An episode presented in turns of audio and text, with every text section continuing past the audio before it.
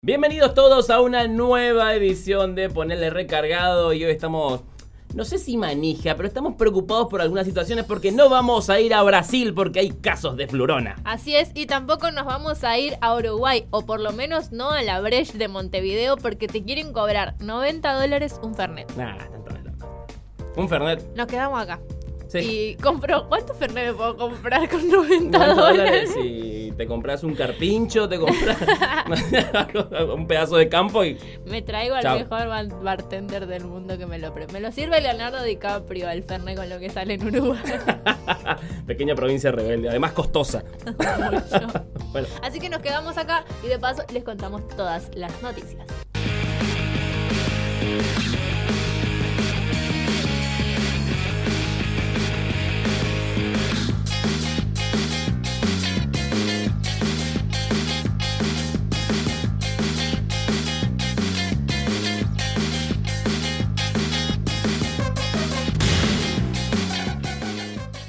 Y entramos de lleno, así nos zambullimos en las noticias regionales en el segmento que se llama ¿Qué pasa en el NEA? Y nos quedamos en nuestra querida provincia de Formosa. ¿Por qué? Porque tenemos que dar buenas noticias. ¿Y cuál es la buena noticia? Que hoy se empieza a cobrar el bono de 20 mil P. Ahí llegó el Mesías, nuestra herencia con todo el dinero. La verdad, una excelente noticia para aquellas personas a las que les toca y como siempre decimos, para aquellas personas que van a recibir indirectamente ese dinero, de 10 también. Otra buena es la tradicional entrega de juguetes de reyes que por lo general se hace en las escuelas o en las plazas, ahora que podemos como Sí. estar un poco más juntos que el año pasado quizás, eh, se va a poder hacer la tradicional entrega de los juguetes de Reyes que hace todos los años, desde que yo tengo memoria por lo menos, el gobierno de la provincia en toda la territorio. Habría que ver o investigar desde qué año ¿Desde dónde, se no? los juguetes. Porque, a ver, desde que yo tengo memoria también se entregaron los juguetes. A ver, entonces eh, también es una cuestión federal porque llegan los juguetes a todas las instituciones educativas de toda la provincia. Y no solamente para alumnos de las escuelas, sino también para los hermanos y hermanas de esos alumnos. Y Así los que hijos de los docentes. también todo. todos. Meta juguete. Meta pelota de esas. Ay, son re lindas si vas a pelota. A ver, era, era el juguete de verano nuestro ese. y sí. nuestra época. A mí me querían dar un carrito en Bael. Saca acá tu carrito, dame la pelota. Nos ponemos serios porque nos vamos a la provincia de Corrientes. Porque ahí eh, Gustavo Valdés, que lo venden de alguna forma como un gobernador en potencia. O en potencia para ser candidato a presidente. Lo venden, desde el radicalismo por lo menos. Eh, Bueno, está, acusado de corrupción. Eh, estafa al Estado, es al. Banco de Corrientes y también eh, de abuso de menores. Ah, No él, pero sí, Sí, su su, entorno. mano derecha, Susini, que acá lo metimos como sorete del día, eh, que lo metimos justamente por las denuncias de abuso que había tenido. Ahora también resulta que no solamente tenía las manos sucias, sino todo el cuerpo. Nosotras cada vez que pasa estamos deseando esto. Porque Sí. todo lo que vos dijiste fue lo que hizo este hombre. Sí, además hay, que hay un, hay Hay un- que, hay un hay pro- que decirle que antes de compararse con Kennedy piense un Claro. poco en... por- aparte, cuidado por cómo murió. Gracias, lo veré en el cielo. Eh, sí, en el cielo. Eh, mm, Mucho cuidado. Eh, sí, hay una situación de investigación en Corrientes por una cue- A ver, han defraudado al banco de Corrientes dándole créditos a los amigos, a los amigos de Gustavo Valdés, en lo que tiene que ver con la recuperación de un frigorífico que no funciona. No funciona y ahora le van a dar otro crédito de 70 y pico de millones de pesos que tampoco va a funcionar, pero nada, Estamos casi seguros. bueno, eh, está acusado de todo eso, se está investigando, pero eh, así las cosas en corrientes con el John F. Kennedy de la región NEA. Mi alma. Nos vamos ahora hasta Misiones porque tienen buenas noticias. El 78% de su ocupación hotelera, ¿cómo se dice? De las plazas, estuvieron ocupadas este fin de semana que pasó. Así que una muy buena noticia para un sector que, eh, como el turístico, que mueve casi toda la economía misionera, que bien, bien ahí por ello, se va recuperando a poco. Sí, facturaron exactamente 237 millones de pesos en todos estos días, en un promedio de estadía de las personas entre 3 y 4 días. ¿Cuánto Fernet? Son muchos Fernet, son muchos Fernets, pero a ver, se está recuperando y esto lo decía también hace varios días el, el José María Rúa, ¿no? Ministro de Turismo de Misiones, que se está recuperando, la gente está yendo muchas misiones. Las catarratas. Se queda en la Argentina, casi no se está yendo al exterior, entonces esto potencia que la recuperación económica en todo el país sea abundante. Y hasta aquí han llegado las novedades de lo que pasa en el NEA. Y nos metemos en las noticias nacionales porque tenemos que entrar al segmento que se llama o decidimos denominar ¿Qué pasó ahora? La p madre. Y siguiendo con la temática turismo, tenemos que hablar del ministro de Turismo y Deportes, Matías Lamens, que dijo que el turismo en todo el país está repuntando y la mayoría de los principales destinos turísticos del país están como a pleno. Así es, desde el 85 hasta el 90% de los principales puntos justamente de turismo eh, estuvieron ocupados, así que es una excelente noticia, habla de la recuperación de un sector que fue el más golpeado durante la pandemia. Tal cual. Así que es, es una muy buena noticia y habla también bien de las políticas que se aplicaron justamente para que resucite el turismo interno y no que la gente se vaya a gastar la plata en otros países, en otros destinos. Igual yo creo que un poco el dólar ayudó también. Sí, se fue un poquito la mierda. Pero tenemos que hablar del programa Previaje porque fue uno de los que motorizó este turismo interno con casi, casi 5 millones de personas que, a ver, eh, se inscribieron en el programa, que pudieron comprar sus pasajes, pagaron su estadía y el Estado le reintegró el 50% para que los gasten en sus destinos.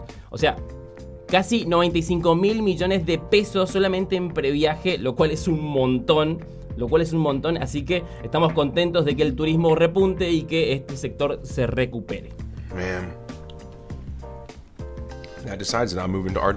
Otra de las políticas de Estado, y vamos a cambiar un poco de tema, que aplaudimos por lo menos desde acá, tiene que ver con los créditos casa propias que se volvieron a abrir las inscripciones. Recordemos que tenés que ganar entre 53 mil y 100, no sé. 75 mil. 75, ahí está, 175 mil. Eh, en una familia tiene que ser ese el ingreso mínimo y máximo. Y además tenés que tener entre 23 y 64 Sí. Para poder pedir un crédito que te da con una tasa muy bajita un crédito para que puedas hacer eh, tu casa hasta en 30, o sea, en 30 años. Puedes pagar el Sí, préstamo. son 360 cuotas exactamente para poder pagar este crédito que te da el Ministerio de Hábitat para que puedas construir tu vivienda. Eh, pero también tenés el otro crédito, porque tenés el crédito para construir la vivienda y otro para refaccionar la Ajá, vivienda. que ese es más que también es- son créditos entre... eh, no te quiero mentir en el monto. Sí, no creo que son entre 90 y 240 mil pesos. Sí, más o que menos. te van dando. Depende ahora igual de la clase que tengas, porque te clasifican y a partir de eso te dan el dinero. Pero de todas maneras es una muy buena noticia para recuperar otro sector que fue uno de los primeros en repuntar Sí. eh, en la salida de la pandemia, que es el sector de la construcción y la industria que arrastra con eso. Sí, así que celebramos que y ojalá vayan, ingresen en la página del Ministerio de Hábitat de la Nación, inscríbanse, vean los requisitos necesarios y vean si pueden eh, ser beneficiarios del crédito para construir su casa o en, su defecto refaccionar la que ya tienen. Ah, tenían casa. ¿no? sí, y no sé, hay gente que ya tiene casa. Y recién hablamos de Gustavo Valdés, pero ahora vamos a hablar de todos los gobernadores radicales del país, que no son muchos. No son muchos, son en, en poquitos. Este, como de tres empanadas, diría eh, Luis Brandoni. Eh, estamos hablando de Suárez, estamos hablando de Morales y de Gustavo Valdés. Y bueno, Rodríguez Larreta en la ciudad de Buenos Aires. Eh, no van a ir a la Casa Rosada mañana miércoles cuando Martín Guzmán, ministro de Economía, dé los detalles de la negociación con el Fondo Monetario, cosa que le debe de interesar e importar a todos los gobernadores. Sí, yo no. Así no. Así es. Igual es raro, porque la excusa es que eh, no se dan, como que lo que ellos recibieron no tienen los detalles, pero la onda, amigo, es justamente que vayas a escuchar los detalles de Martín Guzmán. Yo igual creo que, o sea, a mí me gustaría poder no ir a trabajar y que pase así como de desapercibido. Claro, que como, nadie- no, no tengo ganas hoy. Son, no, no me interesa. igual, igual la excusa es como muy pedorra, esa Sí, no hay como detalles. todas las excusas que Hijos de su madre, ustedes nos metieron en este quilombo, háganse cargo y vayan a escuchar lo que estamos haciendo, por lo menos con la negociación. O lo que está Además, haciendo. como si fuera que ellos no gobiernan provincias de Argentina, quiero que sepas que todo lo que acordemos en el FMI te va a causar problemas o no, a vos también. Es un montón.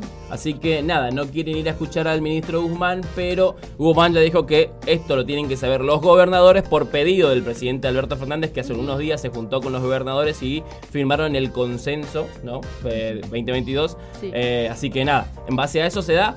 Esto en algún momento va a llegar a pulirse completamente, va a tener que pasar por el Congreso y vemos después qué pasa con el Fondo Monetario Internacional.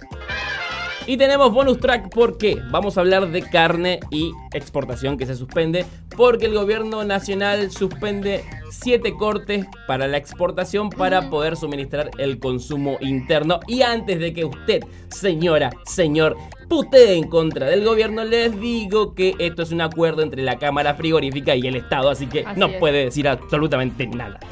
¿Qué es esto? Eh, son menudo de pollo. Igual hay que decirlo, lo tienen que hacer porque si no, los hijos de p llevan todo a Francia y nos dejan a nosotros chupando el coso de El adentro. caracú. Es- Por un montón de plata, así que qué bueno. Excelente. Hasta que no aprendan a portarse bien, chicos, van a tener que existir estas medidas. Sí. Y estas fueron las noticias nacionales. Y llegó la hora de presentar un segmento en el que esperamos poder dar más buenas que malas noticias algún día. El segmento de medio ambiente.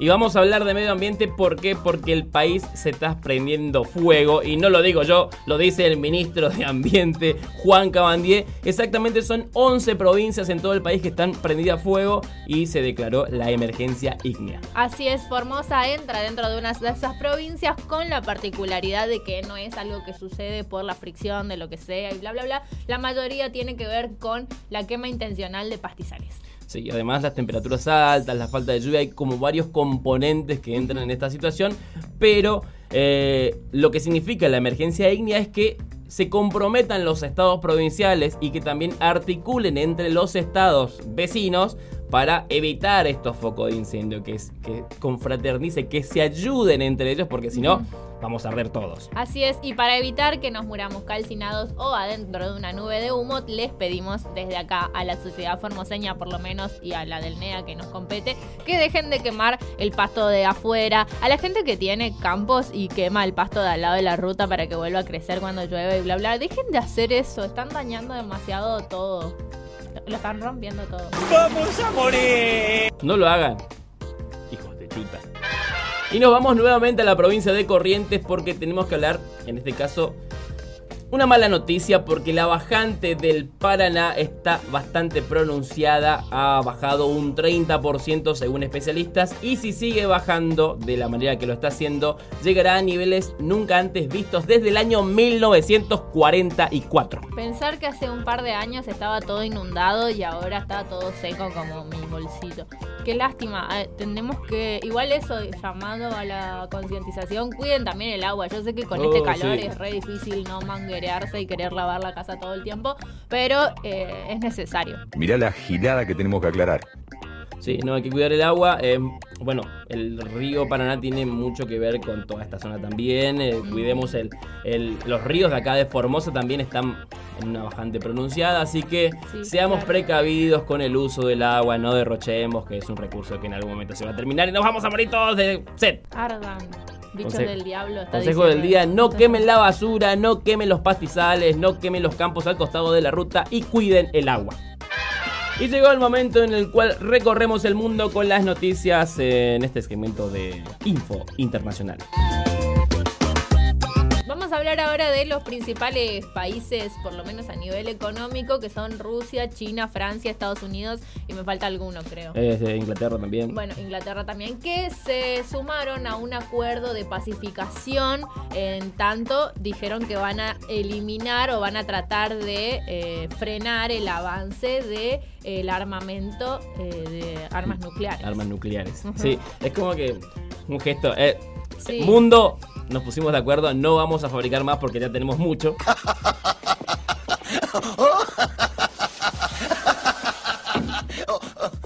Oh, ¿de qué me estaba riendo? ya fabricamos todo lo que necesitamos, la que tenemos nos sirven para un par de guerras. Entonces, frenamos acá. También es un gesto para, un gesto digo yo, para Irán, que es uno de los países que se armó, y para las Coreas, Sí. que también vienen armándose eh, en, en términos nucleares muy bien y muy fuerte, y eso no le gusta a algunos países, así que... Aparte, perdónenme, pero los franceses tienen fama de mentirosos. ¿Qué van a hacer con todas las bombas que ya hicieron? O sea, ¿a dónde van a tirar las que ya están? ¿De verdad se van a desarmar o es Van a hacer un parque para niños. Y bueno, nos quedamos en Francia, ya que estamos hablando de los franceses, nos quedamos ahí. ¿Por qué? Porque hay una mala noticia. Sí, si vos pensaste que la cosa terminaba en la Omicron, ¡ja! ¡Iluso! No de nuevo, decía. Hay una nueva variante descubierta en Francia de una persona que había llegado al país desde África, específicamente de Camerún, y están investigando a ver qué onda esta nueva variante. Dios mío, esto no se va a terminar nunca. No sé por qué. ¿Por qué? ¿Por qué? no, no sé, no sé cómo, a ver, no resiste análisis ya el coronavirus. ¿Cuánto análisis ya hicimos? Un montón. Y todo tiene que ver con lo mismo. Gente que no está vacunada, que crea cepas nuevas, que no está vacunada en el caso de Camerún porque no le llegan las vacunas, no porque haya antivacunas como sí en Francia, que eh, hay mucha gente que no Sí. se quiere vacunar porque, no sé, ve muchos videos de YouTube, qué sé yo. Sí, bueno, así que están investigando eh, esta nueva variante para ver cuál es el nivel de, de contagio que tiene, a Ni ver todo eso. Todavía se sabe muy poco, pero es una nueva variante. Tiene un nombre que se llama B1160, no sé cómo se llama. Hasta que le van a poner Le van a algún nombre poner. francés. no, todavía no está bautizado, por eso Pan no. baguette se va. Pan baguette se va a llamar ahora la variante. Sí, todavía no está bautizado, así que esta nueva variante es XX. Sí. Pero ya está ahí, es un paciente solo, así que Sí, esperemos, que no que se, se propague. lo, lo único que falta. La flurona más la nueva Mátenlo. variante. Ah, déjense de joder las pelotas. Estamos hartos. Dios mío. Estoy harto. Tenemos que seguir hablando de coronavirus porque, aunque usted no lo crea, en la Antártida, donde no hay casi personas, también hay casos. Es como que el 80% de la población está infectada, más o menos ahí. Sí, ¿cómo llega, ¿cómo llega el coronavirus a la Antártida? Es una gran pregunta, pero no vamos a meternos en eso porque en una estación de la Antártida, el. mm, A ver, 16 de 28 personas que están ahí estudiando Sí. no sé qué. Porque no, La noticia no te lo dice. están ahí estudiando el- la Antártida. Que venga la Inglaterra a ocuparnos del espacio. Claro, Para eso están. están ahí estudiando algo. Eh, bueno, 16 dieron positivo a COVID a pesar de que cuando volvieron a la estación, eh, hace un par de días nada más, habían dado negativo en su PCR, así que nadie sabe cómo chingados se contagiaron. ¡Ah, los misterios de la vida! ¿Qué onda este virus de miércoles? Dios mío. Que las ballenas tienen COVID. Los pingüinos tienen COVID, no sé. Malditos pingüinos. Yo sabía que eran ellos. Estas fueron las noticias internacionales. Y llegó el momento de las noticias que estaba esperando usted, señora, usted, señor, usted adolescente en su casa, las noticias que les van a hacer reír, llorar y emocionarse al mismo tiempo, las noticias bizarras. La primera noticia nos lleva a la ciudad de Godoy Cruz en Mendoza porque una mujer que tenía ganas de tomar un helado y no tenía tapabocas no tuvo mejor idea que entrar a la heladería y sacarse el vestido y ponérselo como barbijo. Y ahí se va, se va. Se va Ah, ¿no pudo comprar? No pudo comprar. No, no pudo comprar. Mira, ahí, ahí vamos a ver cómo se intenta poner el barbijo. Pero no, evidentemente eso no funciona. Obvio. ¿Qué otra, ¿Qué? co- ¿Qué otra cosa podría haber hecho? La gente que enloquece así me da mucho miedo.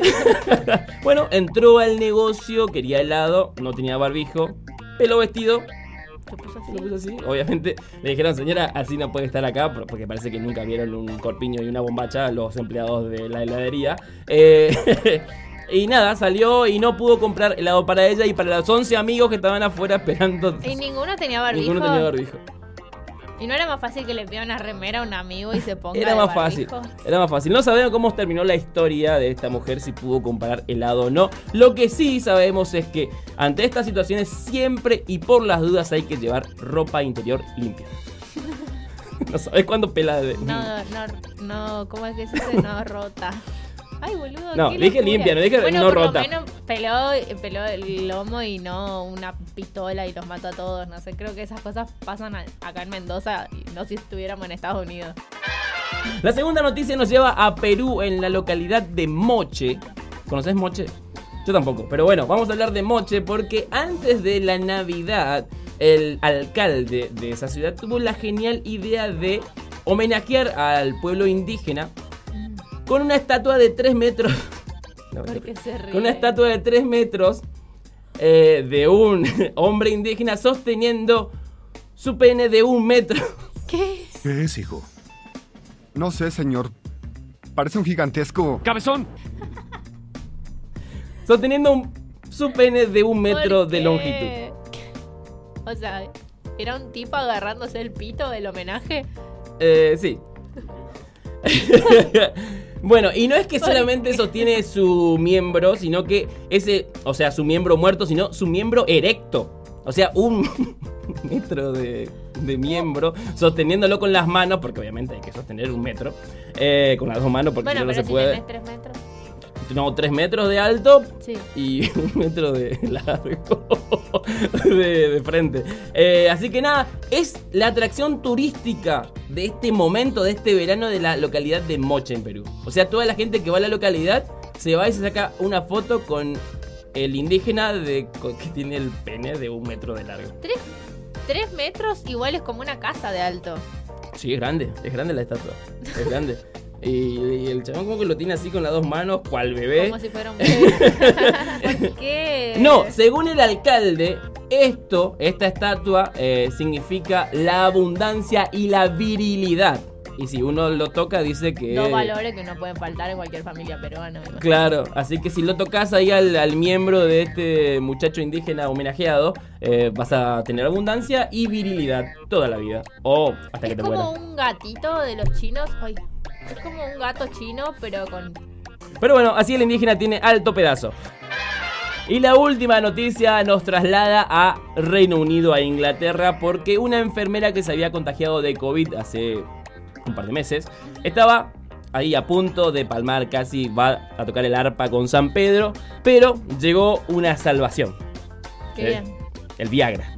¿Qué? el Viagra. El Viagra. Para todo lo que se está por morir, Viagra. ¿Cómo? No entiendo. La, la piba se contagió de COVID. Sí. Le dijeron, está en las últimas. A ver, estuvo a dos días de que le desconecten el respirador y la familia dijo que le desconecten Claro, más porque no hay recuperación. Y el médico dijo, a ver, probemos con Viagra. Y listo, Viagra la salvó. Seguro que está linda, está más linda que nunca. Tanto que jodieron con el plasma de caballo y qué sé yo. Viagra, la solución. Viagra, señoras y señores, para los problemas de la vida, Viagra. Me salió un gallazo.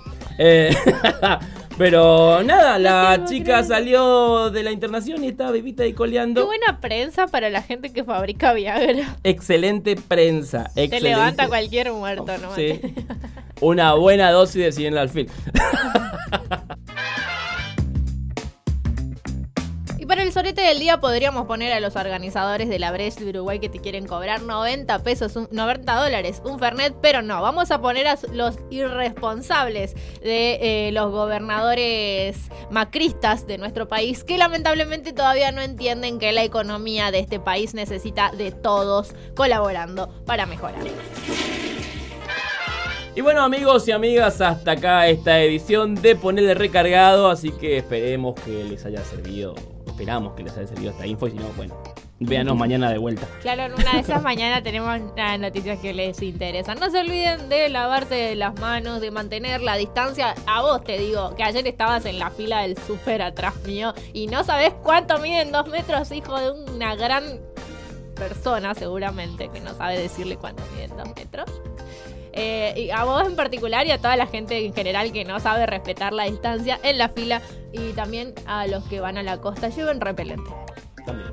Y nos vamos con el segmento de local con una canción de Nenas Bien que se llama Sos un tremendo gil. Tremendo, creo que está de más, pero sí. Eh, Pero va de eso la canción. Mientras nosotros nos despedimos y nos volvemos a reencontrar mañana. Eh, cuídense y pórtense mal. Sos